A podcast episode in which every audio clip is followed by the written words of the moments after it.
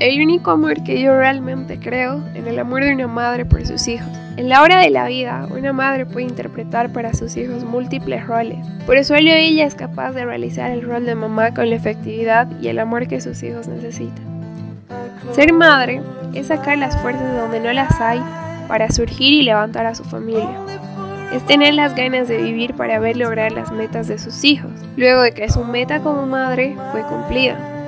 Una madre es aquella que ve mejor que nadie los defectos en sus hijos. Una madre es la persona más fuerte del mundo en los momentos más débiles. Es aquella que no importa el dolor que sufrió la cicatriz que le quedó al momento de darle la bienvenida al mundo a su hijo. La maternidad no significa siempre sonreír, sino también llorar a mares. Requiere muchas noches de insomnio fundiendo la almohada en un asfixiante abrazo. Significa un sinfín de preocupaciones horas de correr tras sus hijos, días, meses y años inventando cientos de maneras para camuflar las verduras y el pescado, aguantar peleas y tolerar con toda la paciencia del mundo la infinidad de sinsentidos que tiene la vida.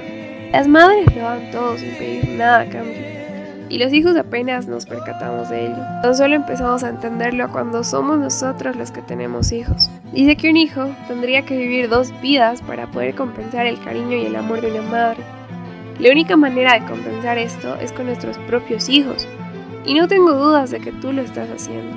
Desde que fuiste madre, te vi crecer, eres todo un ejemplo para mí.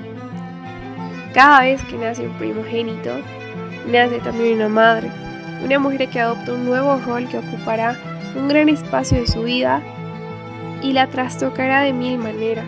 Ella, sin embargo, lo aceptará con valentía, alegría y altas dosis de amor. En tus brazos ha estado muchas veces mi hogar, en tu mirada mi ánimo y en tu sonrisa mi alegría. Gracias mamá porque en ti ha estado siempre mucha de la fuerza que he tenido durante mi vida.